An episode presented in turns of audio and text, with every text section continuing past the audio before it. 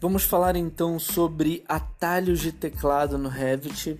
Né? O Revit, na minha opinião, ele é bem, ele é bem completo assim, de maneira geral, no que se refere a atalhos. Tá? Eu tenho, eu tenho os atalhos das principais ferramentas que eu, que eu preciso. É, porém, existe a possibilidade de, de criar novos atalhos e de customizar os atalhos que você possui e também é, o que torna ainda melhor esse processo, né? Você pode salvar ou, ou exportar, né? Essas configurações que você fizer, ou seja, essa personalização que você fizer.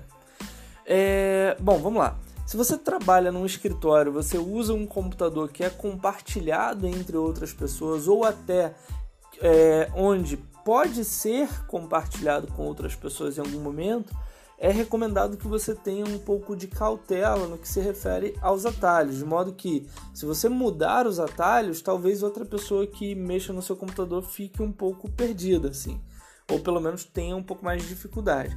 Então, o que eu recomendo fazer é o seguinte: se o computador não é seu e, e se ele pode vir a, a, a ser posto para outra pessoa trabalhar, eu recomendo que você, antes de editar os atalhos do Revit, você exporte e salve esse arquivo no seu computador como um backup do original, né? E depois você edita tudo que você preferir e depois volta a, se for necessário, volta a carregar o backup original.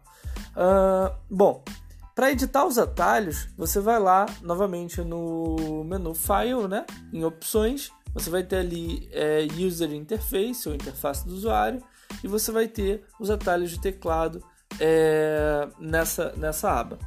Bom, clicando nos atalhos de teclado, como eu disse, na minha opinião, a maioria dos atalhos para mim já são suficientes. Porém, existem três atalhos que eu gosto muito e daí eu queria recomendar que você pense na possibilidade de usar eles também. É, o primeiro deles é o Join. Eu acho que o Join putz, você usa tanto que precisa ter um atalho, então bota o atalho JO no Join.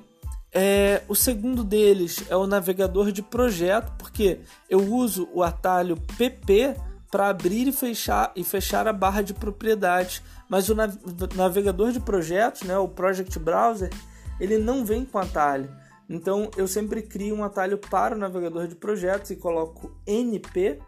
E o terceiro deles é o, é o 3D, que eu boto atalho 3D para abrir a vista 3D principal. Então isso tudo você pode fazer ali dentro da personalização de atalhos. É, lembrando que se você está adicionando atalhos, eles provavelmente não vão atrapalhar ninguém, então você não precisaria fazer o backup a princípio. Porém, se você começar a editar os atalhos que já existem, é recomendado que faça o backup. E é isso.